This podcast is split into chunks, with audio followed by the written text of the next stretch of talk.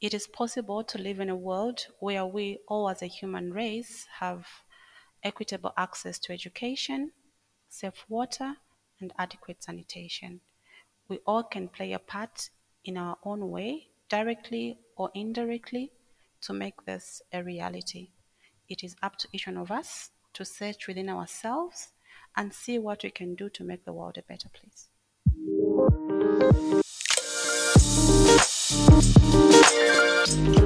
Heldinnen braucht die Welt.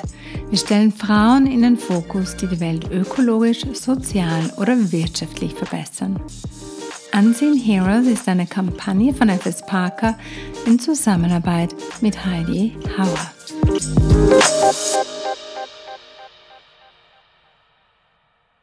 Water for Water is an international non-profit organization with the vision of making the use of water resources climate friendly and fair.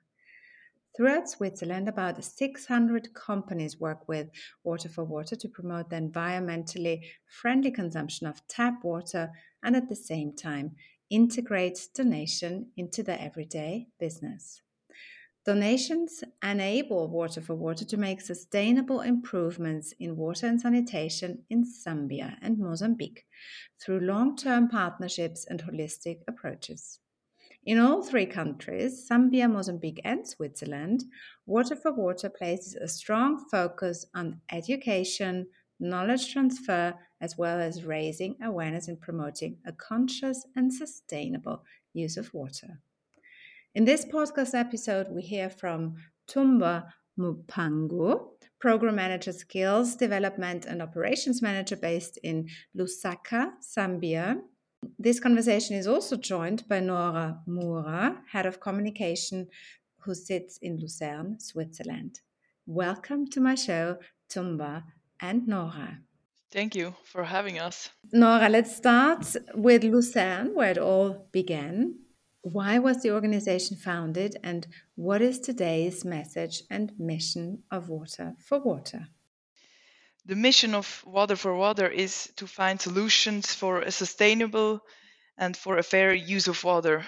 And the organization it was founded in 2012 by the two brothers Lior and Maurice Etter. And when we look at this mission, um, as we are, it's important to know that we are active in Zambia, we are active in Mozambique, and we are active in Switzerland. And in these three countries, we definitely we face very different challenges but with that we also face different opportunities and yeah therefore we always search for context specific solutions and when we look to when we look at Switzerland, for example, we promote the consumption of tap water in order to act more environmentally friendly. When we look at a Zambian context, this focus might change a bit. Tumba, um, what does water for water mean to you and mean to Zambia? I mean, we'll talk about it in detail later, but um, perhaps uh, a brief introduction to what the organization does for the country. Mm, thank you, Heidi. So, Water for Water in the Zambian context is one of the organizations that is working in the water, sanitation, and hygiene sector, as well as the skills development sector. So, it is a unique positioning as organization supports capital investments in terms of water supply systems, as well as support skills development to maintain these uh, investments. Very good. Thank you, Tumba. Very interesting. We get back to this um, a little bit later. Um, let's focus on the Swiss context first. Um, so, the promotion of tap water, um, you mentioned is high quality, but nonetheless, there is a lot of bottled water and more and more um, that's being used. On your website, I can read that three deciliters of petroleum are in every liter of bottled water. And that's mainly due to transport by truck. What other elements come into play, and why is drinking bottled water not a good idea, especially if you have excellent quality of tap water in our country? As you mentioned, apart from the transportation, there are also other elements, such as, for example, the processes of the packaging, the cooling of the bottles, but then also the storing and as well the disposal or the recycling um, of these bottles, um, it needs resources and it produces emissions.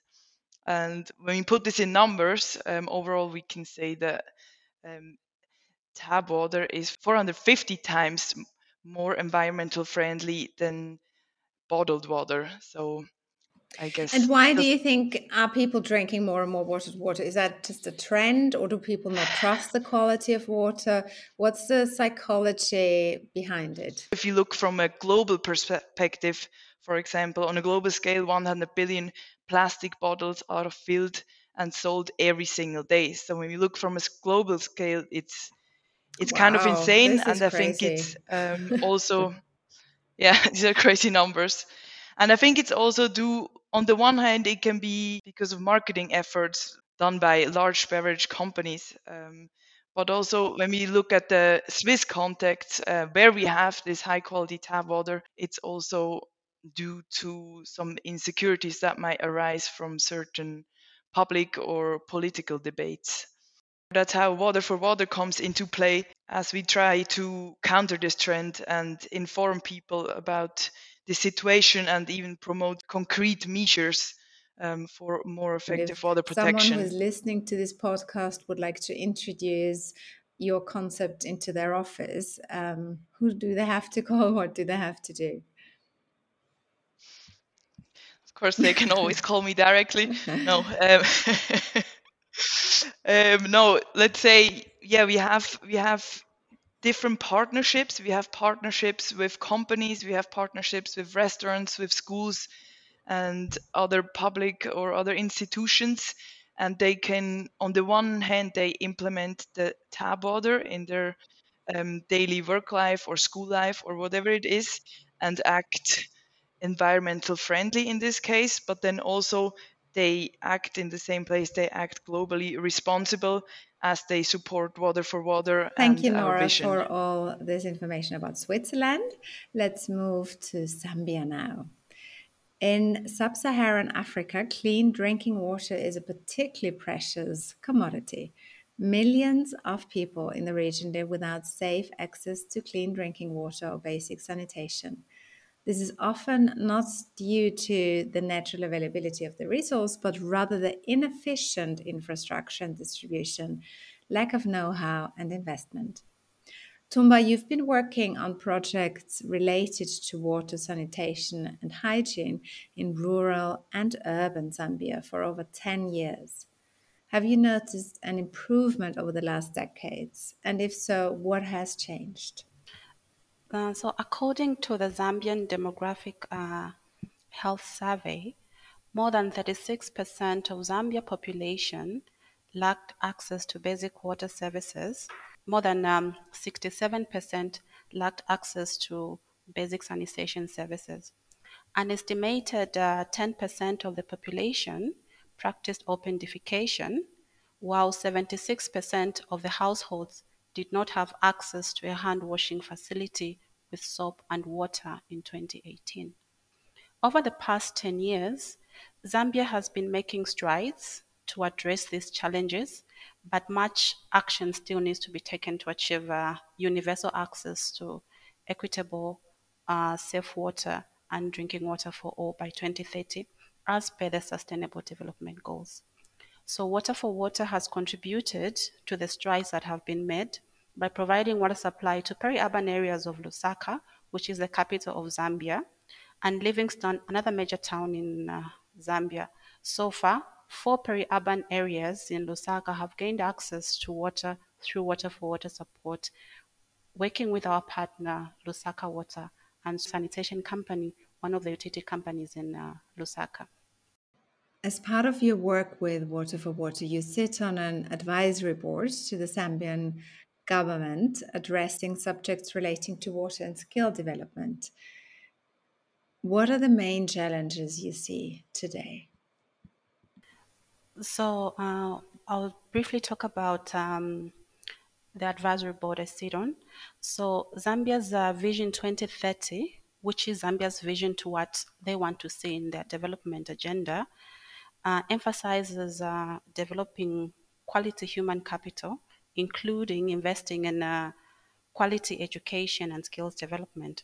So, in order to attain desired human capital development, there is need to build inclusive and appropriate skills that responds to the demand of the labor market. So with this in view, we have the National Skills Advisory Group for the water and sanitation sector that looks at uh, bridging the gap between skills demand and skills offered. And this is the body that I sit on. So um, that is um, what the Skills Advisory Group does in uh, in Zambia. And as Water for Water, we've supported um, over 500 uh, students to attain a trade and craft uh, craft certificate.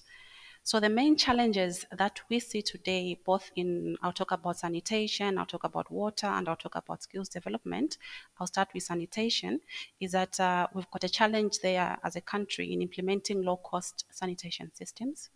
In terms of access to water, we've got uh, growing water scarcity and also lack of sustainable water supply and distance to clean water sources is also a challenge. In terms of skills development, there's lack of resources and general ignorance on skills that are available. And uh, also, we have uh, skills driven programs that do not fit the needs of the industry in most cases. Thank you, Tumba. That's super interesting. Let's look at the projects funded by Water for Water Switzerland in more detail. You're leading a team which is responsible for training plumbers and water operators. What is the real difference that people experience on the ground in Zambia through skill development? So, do you have any stories, any cases, anything that you want to share with us at a very, um, yeah, human, people to people level? Yes, so the importance of skills development cannot be overemphasized. I'll just give you an example of the situation in Zambia. As of 2020, Zambia had about uh, 3,800 uh, secondary schools. These are like high schools, and then also nine registered public universities and about 54 private universities. And every year, over 100,000 uh, pupils finish their secondary school and they cannot be assimilated into the universities. So now here comes the vocational training. Uh, vocational training happens to take care of those people that cannot go to universities and also those that have not been able to go to school. The people who go to the vocational training institutions acquire skills from these uh, institutions to support their livelihoods. And just to top up, higher education or college or colleges and universities in Zambia are relatively expensive compared to skills training. So we have stories in Zambia for our students that we've supported where we've seen them be able to take care of their families, to take care of their children, and also to support their extended family through skills development. Mm-hmm. Wow, that's a beautiful impact you've made. Um, your personal story has been a difficult one, but also very inspiring for others. You grew up in Zambia in a family with six siblings. From an early age on, you had to take care of your family. This tough time fostered your passion for supporting women from underprivileged backgrounds. How is clear drinking water linked to gender equality? And how do the projects you lead help other women? So, just a brief background about myself. I lost my father at the age of eight, at the age of 13. My oldest sibling was about 17, and the youngest was about six at that time. Being so many, we were raised by my mother and many hardworking women in my extended family.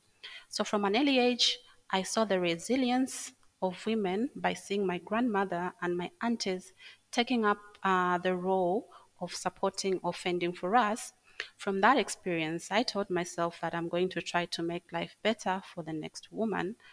In all my career choices, I make sure that that is top priority. There are direct and indirect linkages uh, of gender equality in our projects. One is that provision of safe water frees up time which could have been used for fetching water for women to engage in other economic activities, hence improving their livelihoods. Also, overall health or family health is improved. There are less diarrheal diseases, there's improved vitality, and um, families are generally healthier.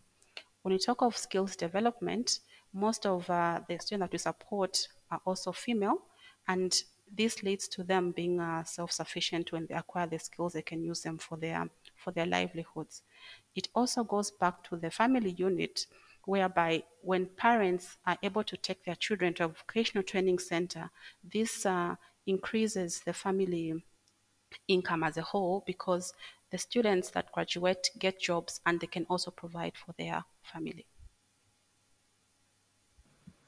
That's so interesting and fascinating in a way because this linkage or the way you've described it now is something that we hardly ever think about or aren't aware of that there is of course this gender inequality also related to situations like that so thank you very much for demonstrating or showing what that looks like um, on the ground my last question is the one that I ask all of my podcast guests. If you could share one message with all women in the world, what would it be?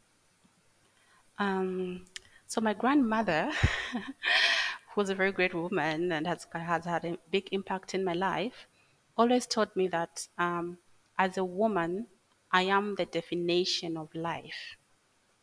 Wow, yes, very true. Yes, so I carry the power to literally bring a life and to give life to everything around me.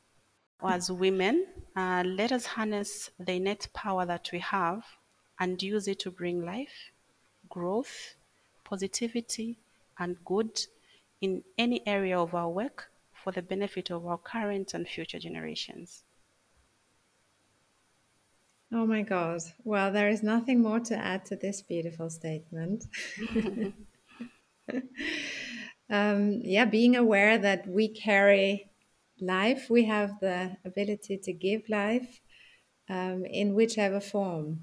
And I think what you touch upon is so important that it doesn't necessarily have to be of course, children is the most visible way of, of giving birth and showing um, that we can create life but um, there are so many other ways we can inspire and support and nurture our family, our community, our country.